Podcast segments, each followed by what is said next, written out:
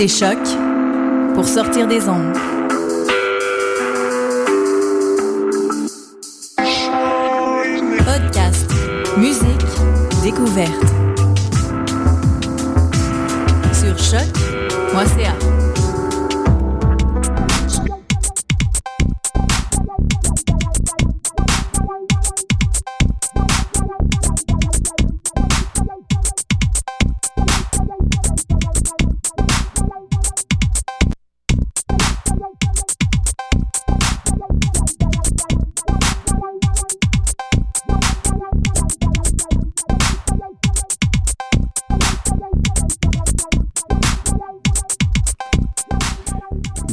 Mesdames et messieurs, bonjour.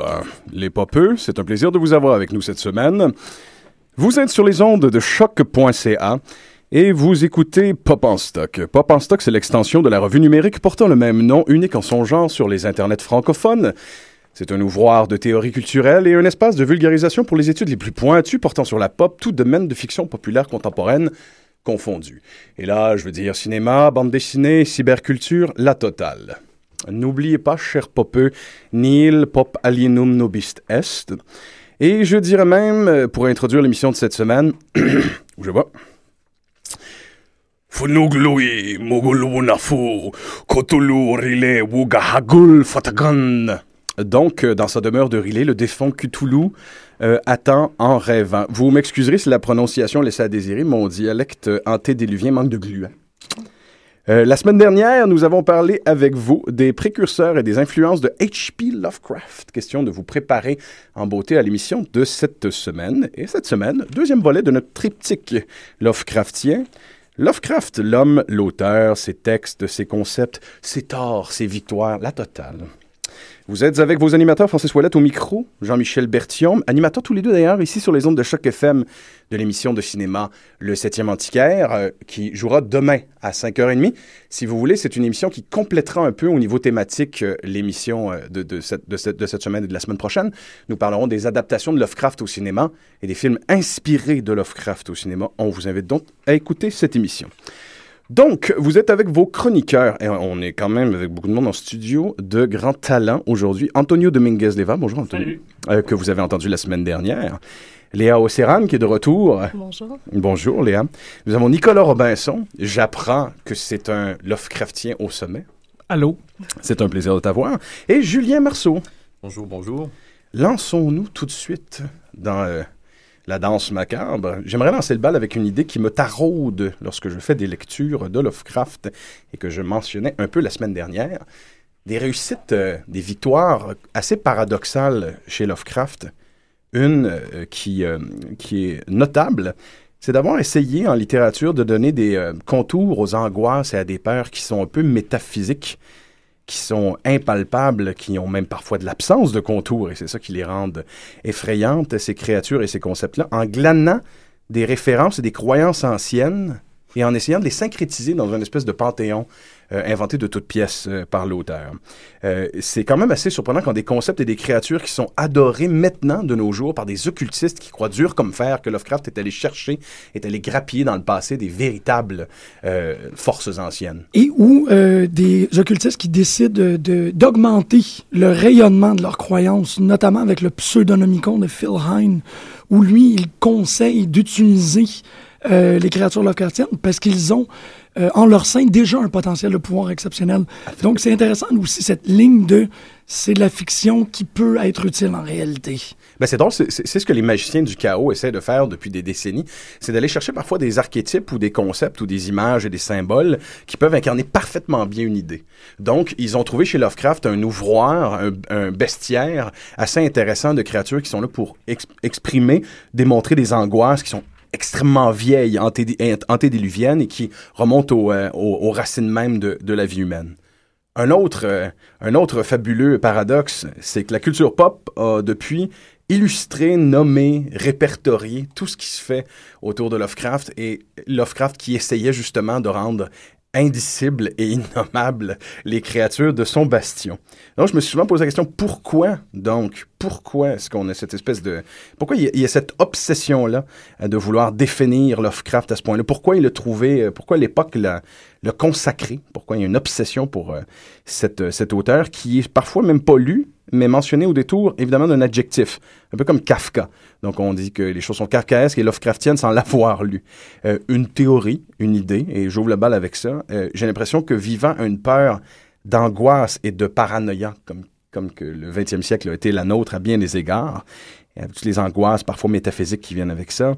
Euh, je trouve que Lovecraft a touché des peurs bien modernes. C'était, c'est un autre paradoxe de parler de l'éminemment ancien qui revient nous hanter et nous détruire, tout en parlant d'angoisse bien contemporaine. On en parlait la semaine dernière. Le nucléaire, la génétique, les malformations, les maladies, et qui, qui plus est, les, des, des créatures qui évoquent parfois les maladies transmissibles sexuellement.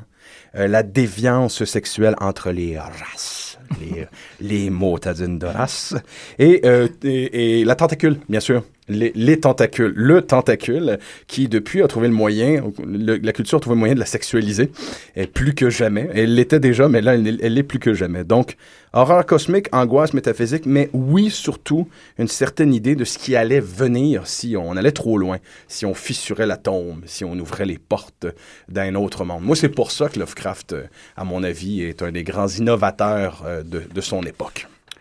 Je pense que tu fais très bien la transition avec ce qu'on a fait la, semaine dernière, parce que ce qu'on avait surtout vu, c'est à quel point euh, il y avait eu une sorte de cheminement que, bon, c'était Lovecraft avant Lovecraft, et comment finalement une sorte de plagiat anticipateur, et comment il, a projeté sur le passé sa propre vision du monde, mais finalement, il y avait un portrait de cet univers hanté par la fin de siècle, et Julien ici euh, ne peut que corroborer. Euh, donc cet univers de la fin de siècle, mais Lovecraft aussi, ce qui est fascinant, c'est que même s'il est profondément ancré dans tous ses, ses ancêtres euh, euh, littéraires, c'est il vit malgré lui une immense coupure, une série de coupures. Tu viens d'évoquer la question de, de, la relativité einsteinienne, etc. Il y a bien sûr l'horreur industrielle de la Première Guerre mondiale, qui, dans notre mémoire, a été un peu éclipsée par l'horreur de la Deuxième, par Hiroshima et puis, et puis Auschwitz, mais sur le coup, sur le moment, euh, tous ces millions de morts gazés, euh, détruits par, euh, par vraiment des, les, les, les, tanks, les, les, mitrailleuses, etc., les machines, la technologie de la, de, de la mort. et de l'autre côté, quelque chose qui, qui, est très marquant aussi, qui va être très marquant dans l'imaginaire américain, le, le, crack financier de 1929. Donc vraiment, c'est l'idée que le monde ancien euh, auquel finalement Lovecraft tient, mais qu'en même temps il, conçoit qu'il que, n'est plus du tout sur ses propres gonds, euh, il, a bel et bien fini. Et donc d'un côté il y a Dada qui confirme cette, euh, cette fin absolue de, de, la tradition, etc. Et dans un autre ordre d'idées, donc beaucoup plus pulp, beaucoup plus pop, Lovecraft qui essaye de donner un peu une sorte de visage euh, aussi tentaculaire et innommable soit-il, à, à, cette sorte d'angoisse ultime que par ailleurs on retrouve à la base d'autres de, philosophes de l'époque comme Heidegger, etc., qui, qui fait de l'angoisse comme une sorte de base ontologique de, de l'être. Et en même temps, Lovecraft permet d'élever un fantasme de l'oblitération, une envie de, de voir, euh, de voir euh, la race humaine réduite à sa plus simple expression. Oui, euh, bah, ça rappelle beaucoup, en fait, et, je ne sais pas si ça a suffisamment été mis, mis, en, mis, en, rapport, mais il y a cette phrase très forte de, de Foucault quand il définit le biopolitique, où il dit que le génocide est bel et bien le rêve du pouvoir, du pouvoir moderne. Et bon, c'est à partir de Napoléon, il y a la célèbre phrase de Napoléon quand, après, il voit, il est sur un, enfin, attribué à lui une anecdote, mais il voit un chantier plein de cadavres, donc déjà des milliers de personnes dans une mort proto-industrielle, et puis qui dit, euh, euh, bon, euh, ce n'est pas si grave, rien qu'une nuit de Paris ne puisse repeupler. Donc, grosso modo, c'est cette idée que l'être humain est absolument expendable et que c'est de la matière. La chair à canon, l'expression qu'on va d'ailleurs complètement utiliser pour décrire l'horreur de la Première Guerre mondiale. Et et à cet effet, Lovecraft disait, parce que j'adore la phrase, Tous mes récits sont basés sur la prémisse fondamentale que les lois et les émotions humaines communes n'ont aucune validité, aucun sens par rapport au cosmos dans sa complexité. Ce qui nous ramène donc au thème de l'horreur cosmique, probablement la plus grande euh, réussite euh, euh, de Lovecraft à bien des égards. Parmi ses nombreuses réussites, il y a l'horreur cosmique. Et pour relier avec la semaine dernière, Premier frisson d'horreur cosmique chez Lovecraft. Parlons des textes, les premières lectures que chacun d'entre vous avait fait ou c'était votre premier contact avec cette idée-là qu'une horreur puisse être euh, pas terrestre, euh, pas nécessairement spirituelle, mais qu'elle atteignait pratiquement un niveau métaphysique. Moi, c'est, Lovecraft, la première lecture, évidemment, qui me, qui fait découvrir ce thème-là. Et je m'en souviens très, très bien. Euh, c'est, le, c'est Dagon. C'est pas ce qui est le plus cosmique. C'est un texte très court, mais euh, c'est un, un, des textes que je préfère encore à ce jour de Lovecraft, parce que parce que c'est le premier, euh, le premier choc. Mais c'est cette idée de, d'un être humain qui observe une scène qui dépasse complètement sa compréhension et qui est ramené à son insignifiance dans sa, dans sa toute simplicité, dans sa grande simplicité. Ce petit éclat, à mon, à mon avis, est un, un petit condensé d'idées Lovecraftiennes extrêmement pui puissant. Moi, je veux les vôtres. C'est drôle parce que de, de, de mon bar, moi, c'est trois gars qui parlaient derrière moi pendant une classe au secondaire. Et c'est drôle parce qu'on okay. on a une, un running gag euh, où on cherche les Twonkies. Moi, ça en serait un. Puis je suis très content de vous avoir ici. Je trouve que tu as bien ouvert la porte. Il y aurait euh, essentiellement une communication qui se faisait euh, entre un spéléologue et un autre. Il y en a un qui est dans la caverne et l'autre ne l'est pas. Et les bruits qu'il entend provenant, tu sais, c'est à laquelle? Oui, Howard Carter, c'est une nouvelle. Ouais. En plus, je pense que c'est ma première nouvelle de Lovecraft. Moi, on me la, on me la racontait derrière moi mm. en classe. J'étais comme, c'est donc bien intéressant ça. Et c'était drôle parce que je savais pas c'est qui qui parlait. Donc, la voix qui sortait de la grotte était aussi la voix qui atteignait mes oreilles ouais. avec cette espèce de dialogue tranquillement transmuté parce que là, les, le, le, le personnage qui est dans la grotte perd l'aptitude à parler, puis se met à charabiaser, puis là... Mais là, rafraîchissez-moi la mémoire, parce que ce texte-là est loin. Ben oui. Et, et d'ailleurs, je vais faire un gâcheux, je suis désolé pour le spoiler. Est-ce bien le texte qui se termine sur une voix d'outotrompe qui vient du fin fond de la grotte qui dit Mais espèce d'imbécile, il est mort. Oui, oui, oui, il n'est plus là. il n'est plus là. C'est ça, il n'est pas mort. C'est encore plus effrayant. Tout à fait. Et je viens de faire l'erreur de dire Howard Carter quand c'est Randolph Carter. Randolph Carter. Mais Howard, Howard ben Carter, c'est celui qui a découvert la tombe de Toutankhamon. Et c'est évidemment un hommage à, à, à, cette image parce qu'il y avait la malédiction, la célèbre malédiction de la tombe. Mais comme tu parlais de spéléologie, et exactement, c'était autour de ça que, que Lovecraft avait fait. Et effectivement, c'était aussi mon mon premier, mon premier texte lu yes. de, de, Lovecraft. Et les vôtres? Ben, euh, pour moi, c'était le, le, cauchemar d'Innsmouth. Ah. Et euh, donc, euh, voilà, le, le, village de dégénérés batraciens qui ont passé un culte avec des forces océaniques typiques à, à Lovecraft. D'ailleurs, l'une des seules nouvelles dans lesquelles il y a une scène vaguement d'action où le protagoniste s'échappe d'un hôtel il se promène dans un marécage et là, il, ne cesse d'entendre les batraciens qui le poursuivent. Euh, donc ça, ça m'avait vaguement amusé pour, pour, euh, pour le jeune homme. que J'avais des vivariums de batraciens quand j'étais jeune, donc tout de suite, il y avait un écho. Mais le texte qui, moi, m'avait le plus euh, saisi et à la limite terrifié de façon inexplicable, c'est euh, The Dream in the Witch House.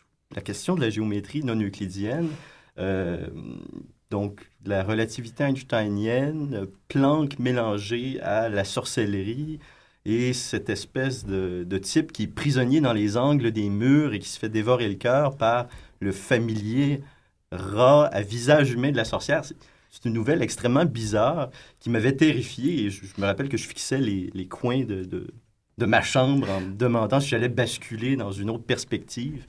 Et ça donnait, je pense, à, enfin, c'est toute cette fusion entre euh, ce qu'on peut, peut s'attendre comme, comme du surnaturel, un peu plus typique, euh, fantomatique, ouais. euh, avec l'idée que, en fait, le surnaturel n'est qu'une autre perspective sur le naturel, sur le cosmos tel qu'il est. Donc, dès qu'on découvre chez Lovecraft quelque chose qui transgresse apparemment les lois de la nature, il s'agit en fait d'une révélation d'un aspect caché à l'homme de la nature elle-même. Donc, mais tu vois, maintenant que tu le mentionnes, et tu m'excuseras le mauvais jeu de mots, il y a justement un angle chez Lovecraft euh, que je trouve très intéressant puis qui est une belle découverte, un bon device littéraire. C'est cette idée que parfois les objets et les choses ont une contenance qu'on ne s'explique pas au niveau mathématique, au niveau arch architectural, et ça peut littéralement euh, plonger un homme dans les premiers frissons de, la folie. Et je pense que ça a été récupéré beaucoup depuis cette idée-là.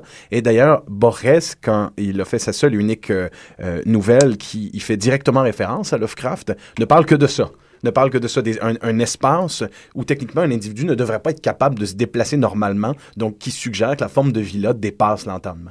Donc moi, cet aspect-là des angles non euclidiens dans, dans, l'œuvre Lovecraftienne, je trouve que c'est un des devices les plus intéressants. Ben, ce qui est particulier aussi avec euh, Dreams Inside the Witch House, c'est qu'on on a la description d'une mort assez atroce qui n'est pas dans les autres nouvelles de. de il n'y a pas de gore. Là, il y a du non, gore. là, il y a, du, gore. Il y a clairement du gore dans, dans cette nouvelle-là. Mais euh, c'est ça, moi, pour ma part, c'est la nouvelle que je préfère, c'est Nyarlathotep. C'est une nouvelle qui est assez courte, ça veut peut-être 1500 mots. Puis, euh, ça nous raconte justement la venue d'un personnage qui est Nyarlathotep, qui est venu d'Égypte, qui se présente, qui a la prestance d'un pharaon, qui va euh, émerveiller et effrayer les, les, peuples allant de ville en ville euh, avec ses spectacles qui sont justement merveilleux, mais très, très, très, très effrayants. puis, c'est ça, cette, nouvelle-là, ça, nous parle des, des dangers de la science.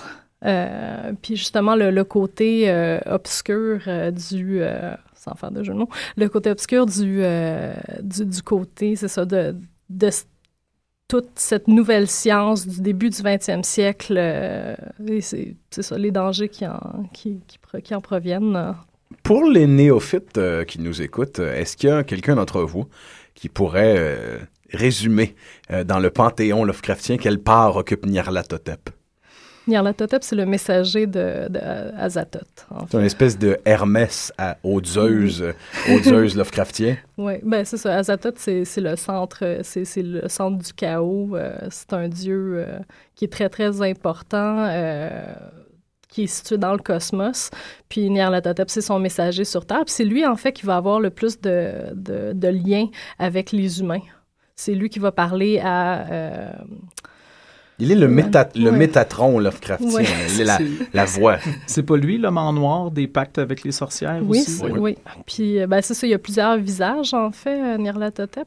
Puis ce serait, ben, dans la littérature euh, post-Lovecraftienne, ce serait justement un, envoyé, ou ce serait peut-être même Astur dans cette. Euh, toi qui aimes Astor, Francis. Oui, mais, euh, mais c'est qu'à un moment donné, euh, évidemment, l'obsédé de Lovecraft essaie de se faire une espèce de cartographie de ce, panthéon-là, des fonctions de chacun de ces personnages-là. C'est fascinant, je trouve. Et il y a quand même plusieurs personnes qui ont essayé de l'établir et de, de, sans équivoque, ce panthéon-là, comment il fonctionne, comment sont les interactions entre personnages, entre Dieu et entre concepts. et il y a Derleth, Auguste Derleth, qui l'a poussé à un, un certain paroxysme.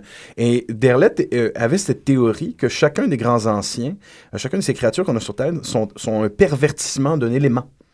Donc, euh, le grand Cthulhu, en quelque part, est un dieu perverti de l'eau, que Astur est, son opposant en étant une espèce de dieu perverti de l'air, et que Yog, Yog c'est-à-dire Shum pardon, est un dieu perverti de la, fécondité, donc de la terre. Donc, euh, cette idée-là revient chez Derleth et il y tient. Et en, continuant l'œuvre de Lovecraft, c'est comme ça qu'il décide de consolider un, peu la chose. Oui, ben en fait, ça, ça, vient des mythologues allemands qui, au 19e siècle, essayaient de ramener toutes les divinités en général à des, à des forces de la nature, etc. etc. Donc, dans Derleth, quelque part, mais c'est assez fascinant ce qu'il fait. Mais d'un autre côté, il y a une certaine méprise par rapport à la modernité de, de, de, Lovecraft. Et puis d'ailleurs, il essaye quelque part un peu de christianiser ce panthéon, ce qui est assez, ce qui est assez curieux, parce qu'il essaie comme de retrouver un peu des sortes de, de une, certaine, un, ethos un peu, une, certaine opposition entre des forces qui seraient plutôt maléfiques et des forces plutôt bénéfiques, alors que précisément ce qui est assez fascinant chez Lovecraft, c'est que on a un panthéon qui, qui, qui se pose presque comme un négatif des panthéons classiques, même si Lovecraft avait beaucoup aimé la mythologie classique à, partir de Dunsany, etc.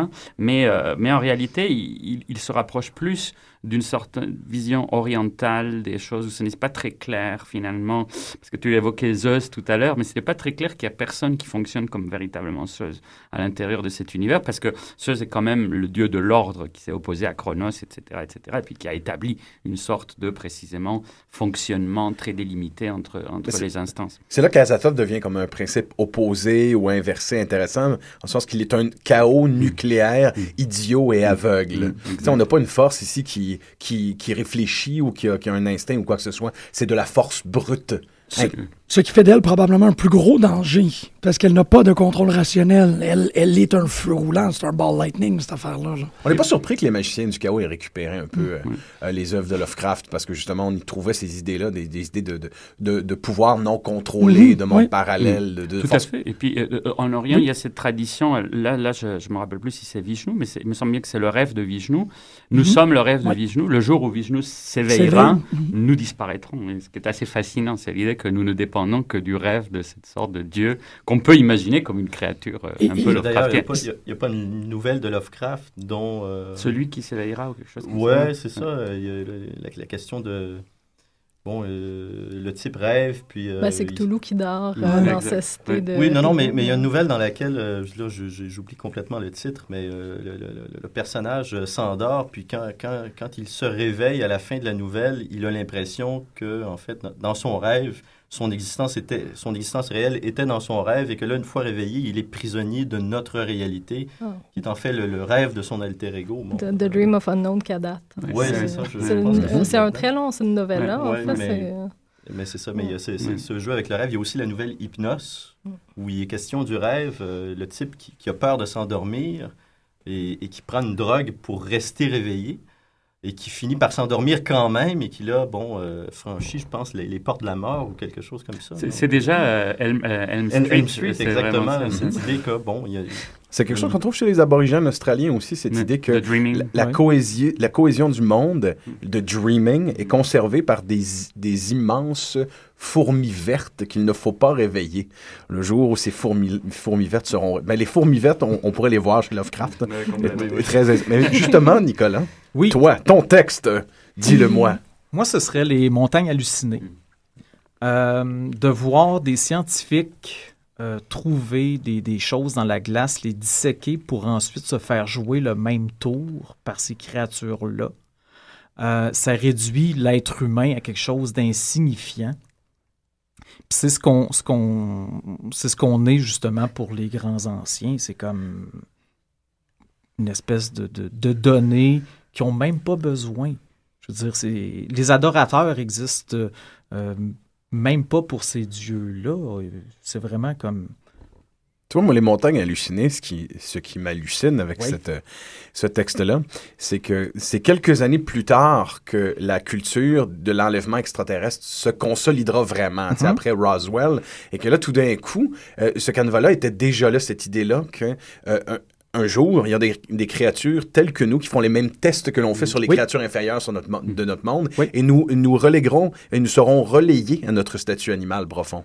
Donc déjà, euh, c'était déjà présent et là, cette obsession-là dans la culture au 20e C'est- siècle, elle est encore là. C'est la thèse de Colavito dans un livre qui s'appelle Alien Gods, et peut-être on aura l'occasion d'en parler au troisième euh, volet, mais c'est précisément lui, notamment autour de von Daniken, donc avec Chariot of the Gods, et cette idée que quand on voit des trucs bizarres chez les Aztèques, euh, précisément un peu cthulhuesques, etc., c'est parce que c'est les reflets des, des astronautes de l'espace qui sont venus et qui ont apporté la vie ici, sur etc., Terre. etc. ouais. Qui est une idée assez fascinante et qui est beaucoup marquée euh, l'ufologie, là, c'est sûr. Mais pensons, euh, pour ne pas le nommer, le- au dernier film de Ridley Scott, euh, Ouais, c'est Prometheus, qui C'est est, un l'illustration. dé- qui est un délire Lovecraftien complet.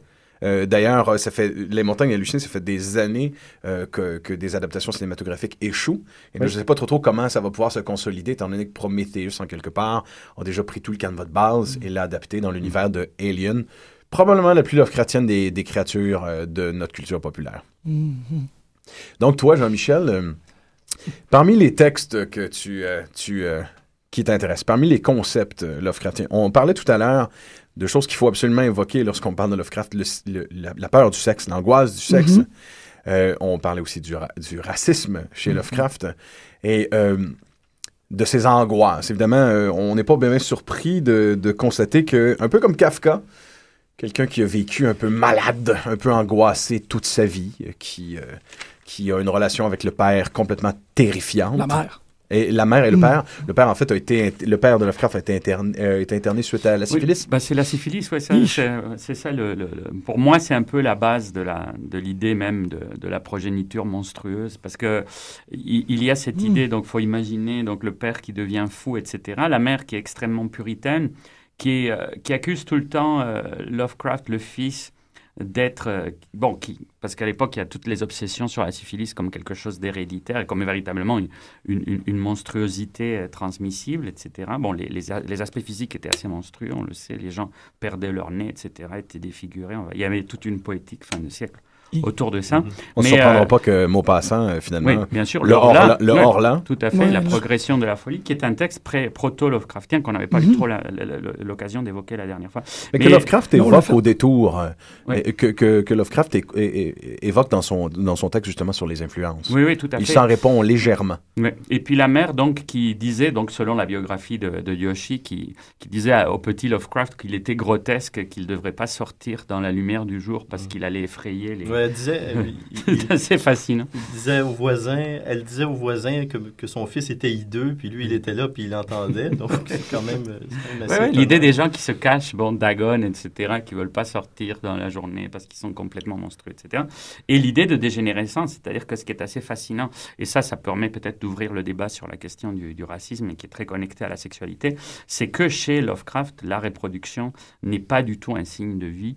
Euh, c'est au contraire un signe de maladie et de mort. Ce que les gens transmettent à travers leurs relations qui ne sont jamais décrites explicitement, mais qui sont tout le temps évoquées, puisque c'est toujours de ça dont il est question, c'est le rapport euh, sexuel entre, les, entre ces instances et les, et les, humains qui sont leurs adorateurs ou leurs victimes, et, et les résultats que cela donne, euh, c'est véritablement une rêverie sur le fait que le sexe ne peut apporter que quelque chose d'absolument pourrissant. Donc c'est un anti-darwinisme dans un certain sens, parce que ce n'est pas du tout the survival of the fittest, ce n'est pas non plus une sélection sexuelle vers l'amélioration euh, de, de l'espèce, etc. Au contraire, il y a cette sorte de rêve cataclysmique, catastrophique, comme quoi la reproduction des espèces ne fait que les... Euh, les pervertir et les, et les dégénérer.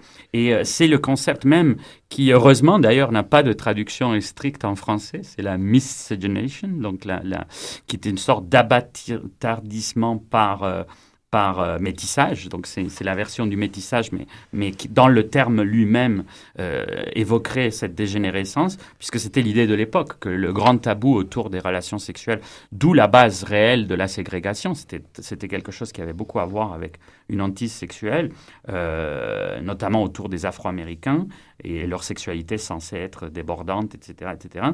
L'idée, c'était qu'il ne fallait pas surtout que les races se, se, se reproduisent ensemble, parce que ça...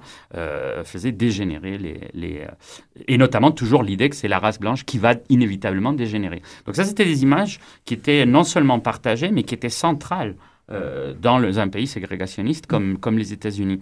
Donc ce qui est assez fascinant, c'est de voir que euh, Lovecraft euh, incorpore cela et le transforme en une sorte de délire absolu où euh, finalement ce n'est pas le noir explicitement qui est évoqué, etc. Mais au contraire, ce sont ces figures tentaculaires, donc c'est Uber phallus, donc des, des, des, phallus monstrueux, plus monstrueux encore que ceux qu'on attribuait aux, aux, Africains à l'époque, et qui donc prennent possession de, de, de ceux qui d'ailleurs en sont parfois les victimes, qui sont les alter ego de Lovecraft lui-même. Donc c'est là où ça devient très étrange, parce que la hantise totale de cette sexualité devient une évidemment peur du viol. une peur du viol qui devient en même temps une sorte de fascination extrême à l'idée de se faire sodomiser par euh, Cthulhu et, compagnie.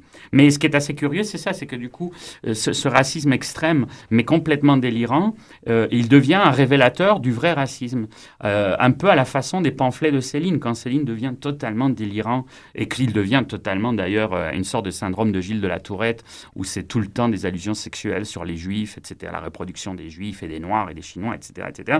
En fait, ce qui est intéressant dans ces textes tellement extrêmes, c'est que si on les compare avec le racisme qu'à l'époque on disait scientifique, parce qu'on considérait que c'était scientifique, le, le, le, les, les, préjugés racistes, ce qui est assez fascinant, c'est qu'on voit véritablement le retour du refoulé. C'est-à-dire qu'alors que quand on lit les traités faits par les scientifiques, les renommés de l'époque, les médecins, les anthropologues, etc., tout cela est dit comme si c'est c'était des faits incontestables. Ce qui est assez fascinant, c'est qu'avec des gens comme Lovecraft, on plonge euh, à la base, au cœur même de c'est quoi la phobie raciale, de qu'est-ce qu'une phobie raciale qui a une base très profondément sexuelle. Donc ça devient un révélateur et c'est pour ça qu'on évoquait la, semaine dernière le voyage, l'expérience new-yorkaise catastrophique que fait Lovecraft où il, du coup il voit ces immigrés, il cherche du travail, il n'en trouve pas, euh, etc., etc., alors qu'il voit des immigrés euh, faire leur vie, etc. C'est exactement ce qui se passe avec Hitler à Vienne, c'est-à-dire l'expérience que fait Hitler de Vienne, cette sorte de Vienne multiculturelle et tout ça, pour lui, c'est absolument repoussant. Et ça devient la base du Mein Kampf. Et, Lovecraft, finalement, a un, processus un peu, un peu similaire. Et encore une fois, les pamphlets de Louis-Ferdinand Céline aussi pourraient s'intégrer dans cette, euh, dans cette euh, transformation. Mais Antonio, ce qui, ce qui me fascine, c'est que dans cette espèce de, de, de reconnaissance, évidemment, de Darwin, il, semble avoir chez Lovecraft finalement une colère une déception de la, de, la découverte darwinienne qui dit, ben voilà, la part divine de l'homme est inexistante puisqu'on descend du singe et c'est une réalité qui me dégoûte. Euh, en quelque part, on n'a pas le choix de le lire comme ça. Oui, bien sûr. Bah, c'est pour ça que ça devient paradoxalement une lecture. Mais c'est un peu la lecture qu'avait fait la fin du siècle de, du darwinisme, c'est-à-dire qu'au lieu de penser à l'évolution comme euh, l'entendait Darwin dans un sens d'adaptation, de, etc., etc., euh, là, non, c'est vraiment l'idée de la dégénérescence. Et, et, je mhm. pense que tu as raison de dire qu'il y a un vrai traumatisme qui, qui sera renforcé par Freud et, et l'idée qu'on n'est même pas euh, maître de nos, propres, de nos propres pulsions et de nos propres actions et que notre conscient est tout le temps miné par l'inconscient, c'est l'idée du décentrement ultime. Et en fait, ce qui est curieux de la lecture que font euh, les, les, euh, les gens depuis la fin du siècle de, de Darwin, c'est au contraire la peur de la dégénérescence. Et c'est ça qui est assez fascinant. Pour, parce qu'on aurait pu imaginer que ça aurait pu tourner dans un autre sens. Et d'ailleurs, maintenant, quand on parle de darwinisme, etc., ce n'est pas, cette peur de dégénérescence n'est pas présente de la même façon. Non, mais on a pris un recul. C'est très intéressant comment est-ce que tu l'évoques parce que on dirait qu'il y a eu un, un, instance de réaction et celle-là, elle a été euh, dans la peur. Bien sûr. Et ben, maintenant, la distance, on a pu repenser à la théorie. Maintenant, on a une, une, une, approche totalement différente. On est même en train de questionner les grands adages du darwinisme et on retourne à Lovecraft et on regarde la réaction. Je trouve ça très intéressant, la ben, même, la même avec Freud. Il y a eu le passage à l'acte euh, nazi, c'est-à-dire qu'en mhm. fait, la solution finale, elle vient de cette obsession-là. La solution finale, elle est présentée par Hitler comme une mesure euh, de, survie des Ariens. C'est ça qui est complètement délirant là-dedans. C'est sanitaire. C'est ça. Et en fait, et Lovecraft, au début, il est fasciné par, euh, par, euh, par Hitler. Et il y a une phrase que reprend d'ailleurs, je pense, Welbeck dans, dans, dans, son très belle, dans sa très belle étude dont on parlera probablement la semaine prochaine sur, sur Lovecraft.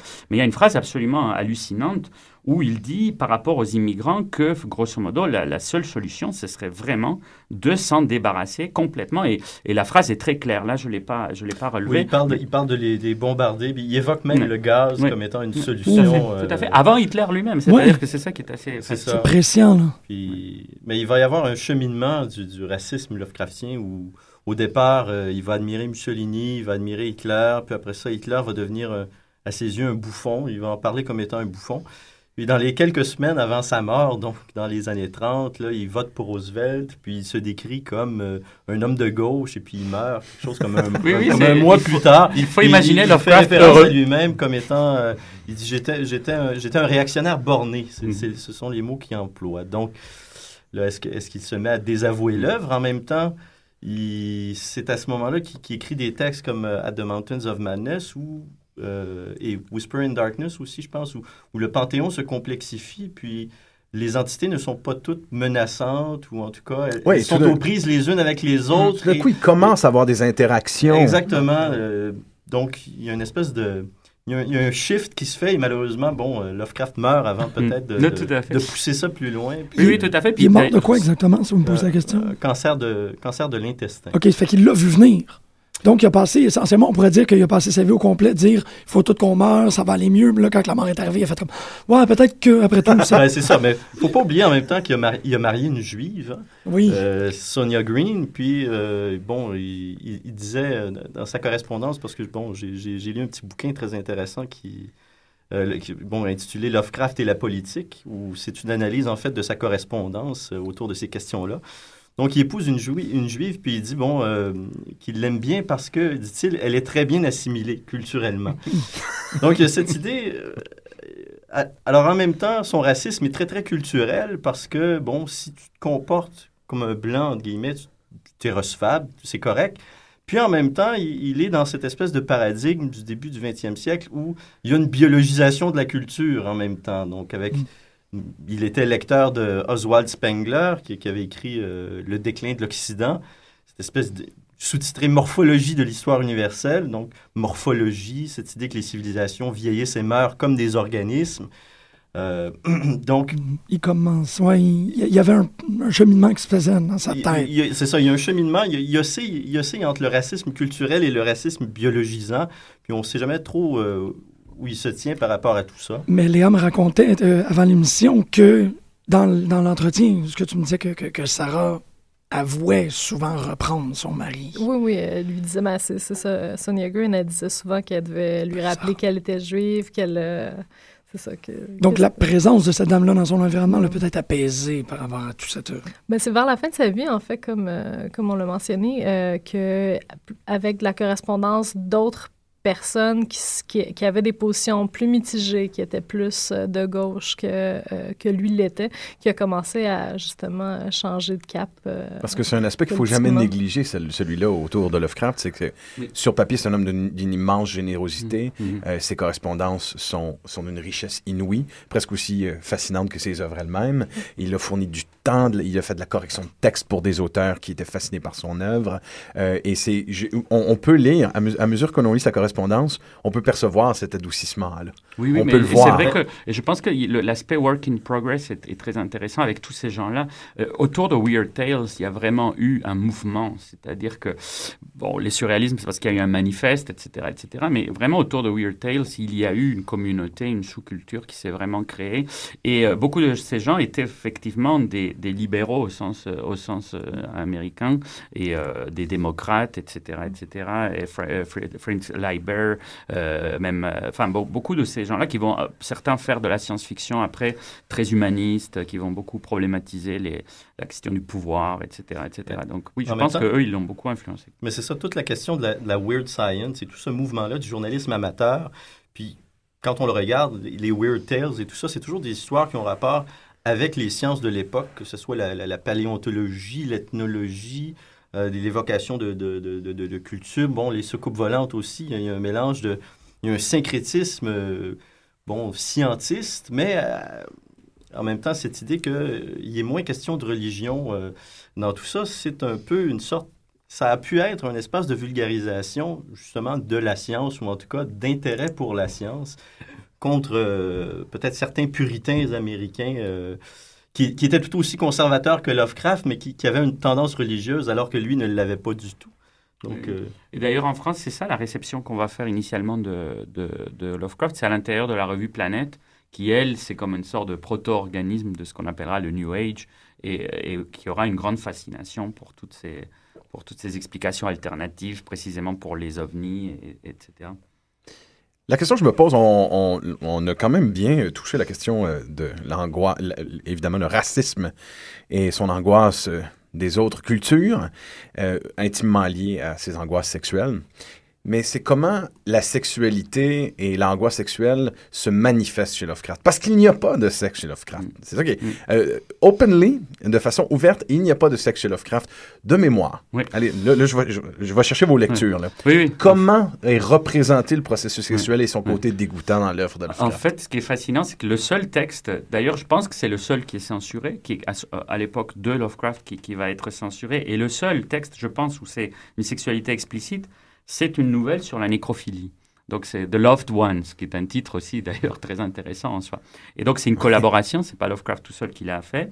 Euh, elle est relativement difficile à trouver dans le sens qu'elle est pas, enfin bon, elle est quand même, elle est publiée, etc., etc. Mais je veux dire qu'elle fait pas partie du canon Lovecraftien exactement, etc. Et euh, donc c'est assez intéressant. Le seul texte un peu sulfureux, c'est vraiment le narrateur lui-même qui, qui évoque donc cette, cette, cette pulsion euh, nécrophile qui est relativement explicite.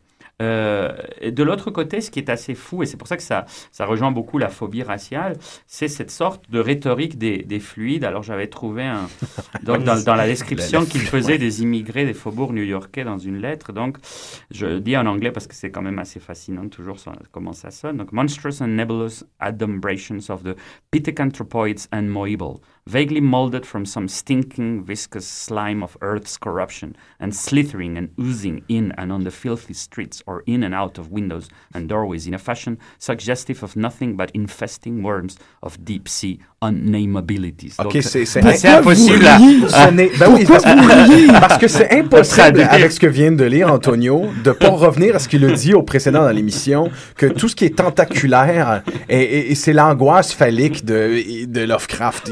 C'est Mais impossible tout de pas en penser train à de rire pendant qu'il lisait ça. Il y avait comme des espèces de sourires. Vous êtes malade. Non, mais parce c'est pour qu'on ça que c'est s'imagine complètement bien, fou, là. Mais on s'imagine bien Lovecraft absolument terrorisé par Oui. la virilité. Ben, surtout, par le, l'idée de le la lexique que tu lises est dégoûtant. là. C'est tout est, est moscus. Ah, les, les Le- adjectifs, l'accumulation hallucinante. Ouais, non, non, c'est ça transparaît. Il parle de vraies personnes. là. Oui, c'est une lettre. de monstres. Voilà, c'est une lettre. C'est des, des vrais gens, une vraie situation, puis c'est du même calibre que ses Mais c'est ça, écrits. c'est la même Absolument, rhétorique, toujours, ça, c'est toujours, les mêmes ouais, phrases. absolument. C'est les mêmes envolées avec des abus d'adjectifs euh, qui sont souvent les mêmes d'ailleurs euh, que, que, que lorsqu'il va décrire euh, les, créatures batraciennes. euh. Sauf que là, il décrit des gens dans l'autobus. Que, que.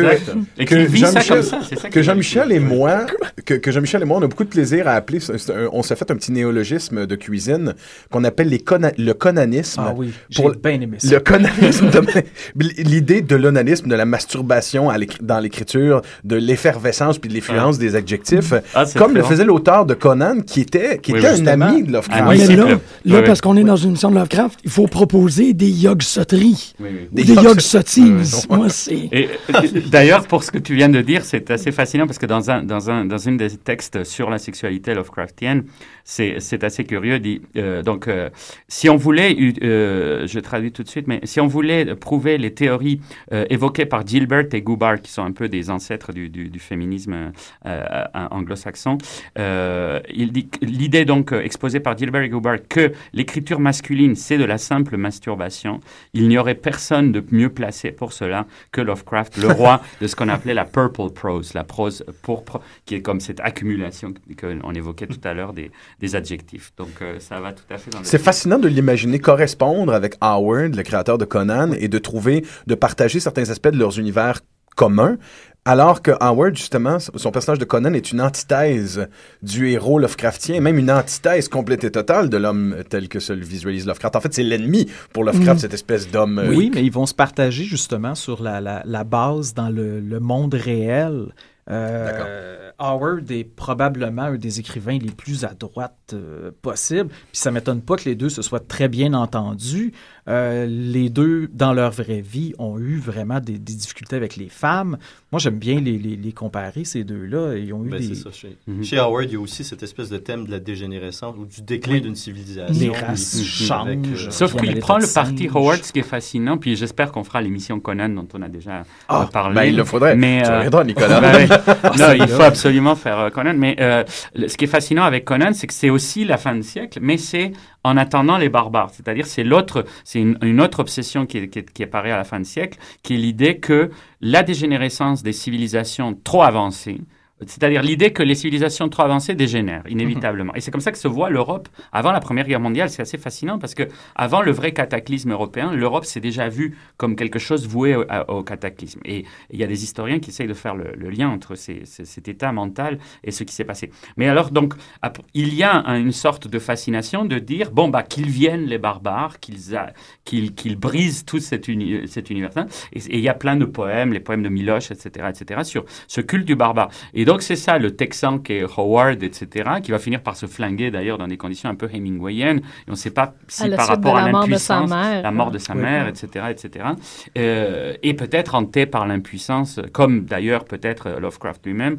Euh, Et, et- et donc euh, c'est cette idée que c'est la bête arienne, puisque c'est un peu ça l'i- l'image du, du- du barbare, qui va régénérer donc ces, ces- ces civilisations. Et Conan arrive toujours dans ces... et Donc il y a toujours des femmes, des reines qui essayent de le séduire pour qu'il devienne le roi de leur civilisation monstrueuse, etc. Et puis Conan de ses part propres toujours- mains. Exact. De ses propres mains. exact. Mais. Howard reprend le Panthéon, effectivement. Certains que aspects, le, oui. le, le pacte qui se fait petit à petit entre Lovecraft et Howard, c'est d'imaginer dans un cadre tout à fait différent mais ce même, euh, ce même panthéon. Considérons qu'on s'adresse à des, des néophytes totales qui veulent commencer leurs incursions dans l'univers de Lovecraft. On a beaucoup mentionné, euh, on, en fait, on a presque juste mentionné des textes qui euh, peuvent se classer dans ce qu'on appelle les mythes de Cthulhu. Euh, donc, un pan de, de l'univers Lovecraftien euh, qui consolide, de, qui est le centre un peu de sa, de sa mythologie. Euh, moi, ce que j'aimerais qu'on propose sont des textes peu connus de Lovecraft.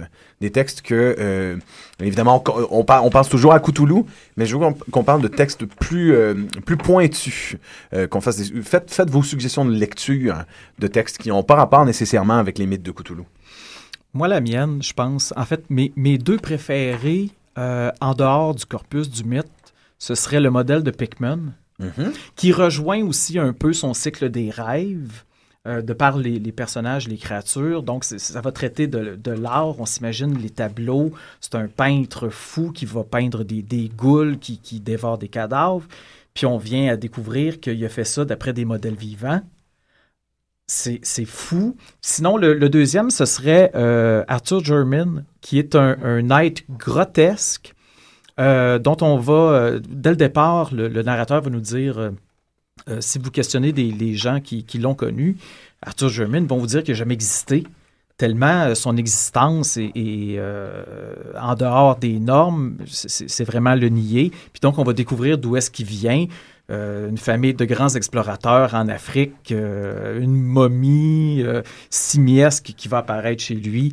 C'est vraiment très, très le fun à lire. C'est l'obsession précisément du darwinisme à rebours, précisément, c'est l'idée de, de la dégénérescence, puisqu'on découvre qu'on vient du singe, mais littéralement, c'est-à-dire de la copulation entre son ancêtre et une, une, une guenon. Et donc tout ça, est, est- est- est- c'est, qui est un thème très typique de cette époque-là aussi, Et- précisément parce qu'il incarne ça. Sexualité et race en même temps. Si je peux vous le recommander, euh, si occasionnellement vous avez envie de vous promener sur des, des posts, des discussions autour de Lovecraft, il faut quand même voir aussi les extrêmes avec lesquels les gens adorent l'auteur et lui attribuent à peu près toutes les présciences.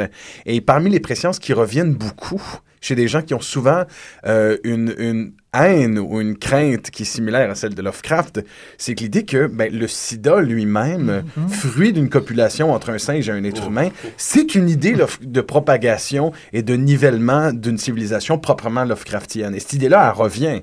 Elle revient. Re- regardez ce que la dégénérescence et la déviance humaine nous a apporté. Le, le, le sida lui-même, qui est une... Lorsqu'on le regarde, j'ai toujours trouvé ça quand même drôle comme déclaration, parce que lorsqu'on le regarde sous le microscope, ben, c'est rien d'autre qu'une qu'une boule avec des pics. hein. C'est une créature sortie du bastion Lovecraftien. Donc, c'est évident.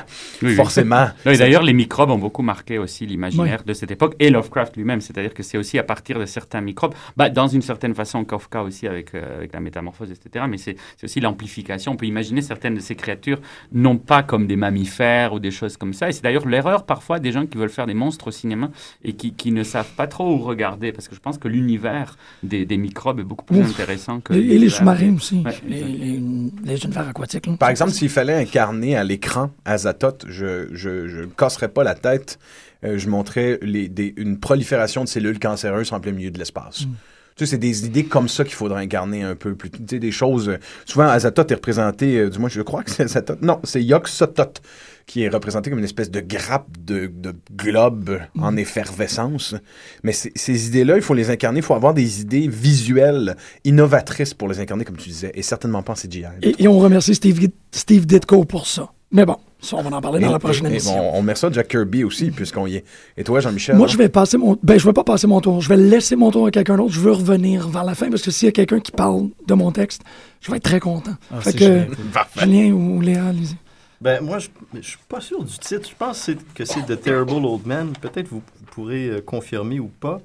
Mais c'est c'est ce texte qui est complètement en dehors du mythe et dans lequel, euh, bon, un protagoniste euh, s'aventure, trouve une maison, je pense, euh, une maison un peu perdue. Puis il y a une espèce d'ermite qui vit là, un, type un peu reclus, euh, euh, bon, à, l'aspect bizarre, puis qui collectionne des, livres euh, d'occultisme vaguement orientaux ou africains.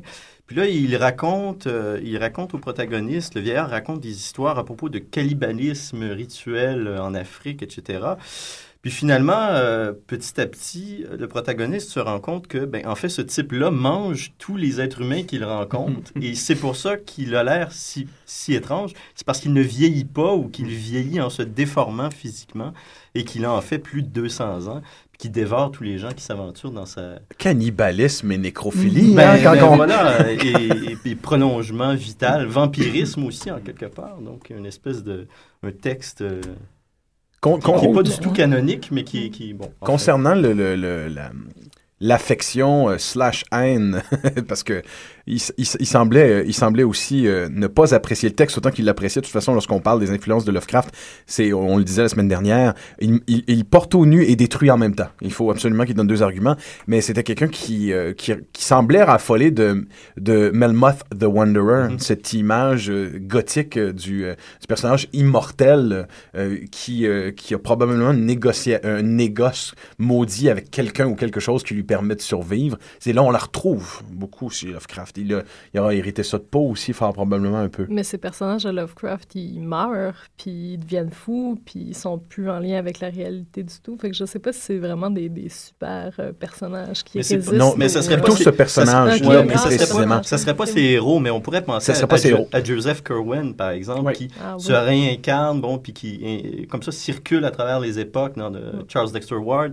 Euh, puis, bon, euh, enfin, le thème se retrouve... euh, Mais effectivement, ce ne sont jamais les héros. Non, c'est ça. Parce que le héros, effectivement, est tout le temps impuissant, incapable de quoi que ce soit. En fait, ce serait plutôt les forces menaçantes, ce serait plutôt même celles qui refusent de mourir, qui refusent cette loi universelle fondamentale à l'effet que tout ce qui est vivant n'a pas de valeur et doit se décomposer. Finalement, c'est un, c'est un, c'est un, c'est une parenté euh, fascinante qu'on trouve chez. On, en- on revient à ce qu'on disait au début. Kafka, Lovecraft, deux personnages qui, dans plusieurs de leurs textes, s'incarnaient eux-mêmes en tant que protagonistes principaux avec leurs angoisses. Oui, l'idée Ben- de- du narrateur qui, qui est détruit à la fin de- du récit, ça les unit beaucoup, hein, effectivement. Et ton texte, Léa? Euh, moi, ce serait The Festival, en fait. C'est un, un peu une histoire. euh, c'est- pas un coming home, mais presque. C'est l'histoire d'un- homme qui rentre dans son village, dit-il, euh, qui est euh, Kingsport. Puis, euh, il s'en va chez de la parenté. Là, il trouve des livres étranges. Justement, ça me faisait un peu rappeler à, l'histoire que- que- qu'on a racontée. Puis, il se fait inviter justement pour les célébrations qui se passent dans une caverne. Alors, c'est tout le, rituel qui se passe autour de ça et les gens se, se font des pactes avec euh, des espèces de créatures mystiques et étranges, comme dans, comme dans un peu toutes les histoires de, de Lovecraft. Puis justement, le, le narrateur se réveille à l'hôpital euh, trois jours plus tard en se demandant ce qui s'est passé. là. Fait que euh, toute cette... Puis c'est ça, dans, dans cette, euh, dans cette nouvelle-là, on parle du, du Necronomicon, euh, entre autres. Fait que moi, toutes les histoires qui, qui ont attrait au Necronomicon, je Est-ce que c'est une des premières mentions du Necronomicon dans son œuvre, il me semble, de Festival, justement? Euh, c'en est pas une des premières. La première, c'est The Nameless City. The Nameless City. Mm. Donc, bon, c'est- quand il, bon, il y, a, il y a un narrateur qui, qui explore. dans, euh, dans le cycle des, dans le cycle des rêves de Nameless City. Hmm, non, Je ne pense c'est- pas, C'est non, euh, c'est- c'est entre, entre le... Un type explore une, une pyramide euh, comme ça dans le désert, puis plus il descend, plus il découvre des représentations de, de formes reptiliennes. puis bon, à la fin, il se pense poursuivi oui, par elle. Puis Par la petite? C'est quoi tu dis, Nicolas? Ils ils sont plus petites. Ok. c'est- c'est- il Oui, est c'est obligé ça, de oui. ramper à un moment ça, donné euh, pour poursuivre son, son voyage à l'intérieur de la pyramide. Eh, Oui, oui, oui, tout à fait. ouais, c'est gastrique. l'utérus monstrueux. Ouais. Ouais, c'est toujours, bah, c'est ça, il n'y a pas de femme chez Lovecraft, mais il y a toujours ces figures qui sont un peu maternelles et puis en même temps phalliques, donc comme Alien lui-même, c'est-à-dire cette synthèse monstrueuse des deux sexes. Je pense que la, créature la plus érotisante que je me souviens chez Lovecraft, ce sont, euh, en français, les maigres créatures de la nuit, qui sont des espèces de, de figures ailées, sans yeux, qui ont des yeux qui ressemblent à des tourbillons, qui, euh, qui sont un peu féminines dans leurs élans, qui sont un peu féminines dans leurs élans, qui, euh, saisissent évidemment les, les personnes euh, qui, qui poursuivent et qui les pincent, qui les pincent avec leurs longs doigts en volant. Avec cette... Donc c'est à peu près le seul, le seul idée érotique que je me souviens d'avoir ressenti la première fois. Je disais, intéressante ces créatures, elle qui pincent. Ouais, mais c'est comme un psychodrame des jeux qu'il y avait avec sa mère, ça, en quelque sorte. Yeah, j'aime pas ça quand Je n'oserais pas, je, je n'oserais pas aller là. Et, et toi, Jim? Ben moi, c'est très particulier parce que c'est un texte que j'ai eu le plaisir de lire pendant le temps des fêtes parce que j'y étais. C'est euh, Tout, Tout Quebec and the Stars. Euh, il y a juste quelque chose pour nous. euh, comme, comme je parle avec Léa, moi j'ai lu To Quebec and the Stars avant d'aller à Québec. Et euh, ça fait que j'adore aller là-bas parce que je réalise que la ville, maintenant, dans sa culture, elle, elle est fondée sur Lovecraft et de le lire de cette manière-là et de, de, de, de croiser les métalleux au carré du ville de cette manière-là et de dire vous êtes, vous êtes connecté à la source, vous êtes près de cette, de cette étincelle originelle. J'ai comme l'impression que Lovecraft a mis quelque chose dans le Québec en parlant de Québec et en mythologisant Québec de cette manière-là. Fait que To Quebec and the Stars, moi, je, je l'aime beaucoup.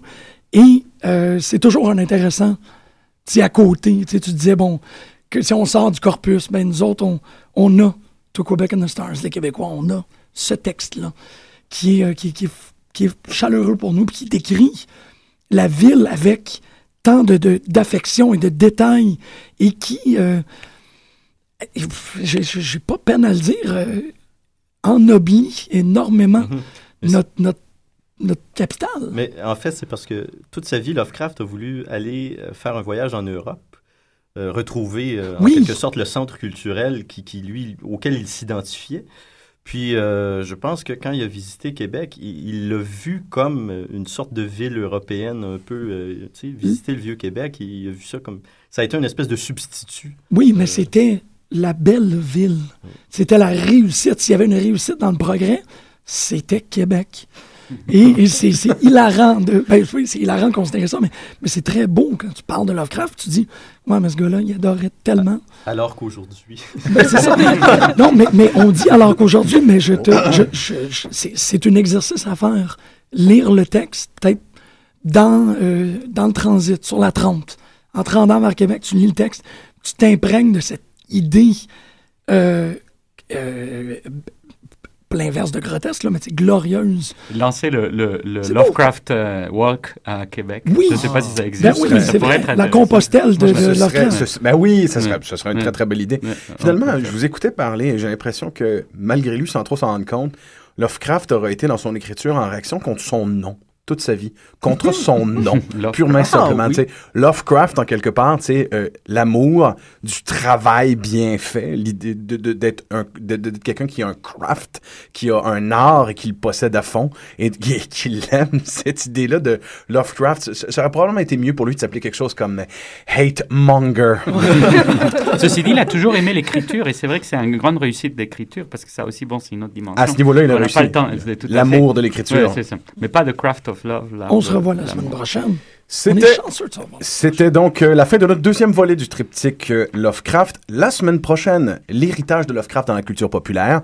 Focaliserons tout particulièrement sur les pastiches, les continueurs de canon, et euh, nous parlerons bien sûr des adaptations en bande dessinée. On se réservera peut-être un, un segment plus tard où on parlera de, des aspects vidéoludiques de Lovecraft, donc les jeux vidéo, les jeux de table et les jeux de société. Et on retrouve sur le 7e antiquaire deux émissions sur Lovecraft au cinéma qui vont compléter donc ce tour. euh, Vous avez droit, euh, les, les Lovecraftiens ont droit à un foutu de bon gros bloc. Mm. Mettez-vous ça sous, sous la dent, c'est quand même, ça va donner quand même près de 6 heures Mm. euh, d'analyse. Lovecraftienne. Merci beaucoup, euh, invités. Vous êtes Vous nombreux et pertinents. tous géniaux. Oui. Et on, on Et souhaite merci une bonne semaine. vous êtes d'autant plus euh, pertinents et intéressants. On va l'écouter. On a créé un monstre avec euh, la pièce Le corps est lourd. La corde est plutôt raide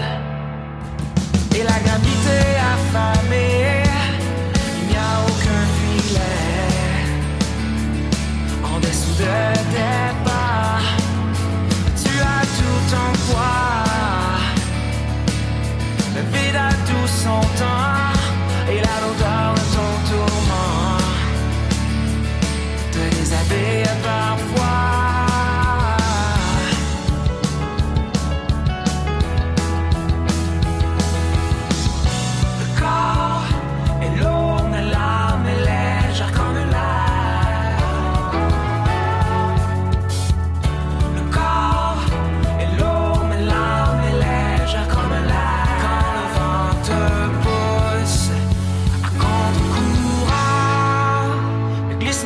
n'était pas comme un balai sur un tambour, les yeux vers le bas.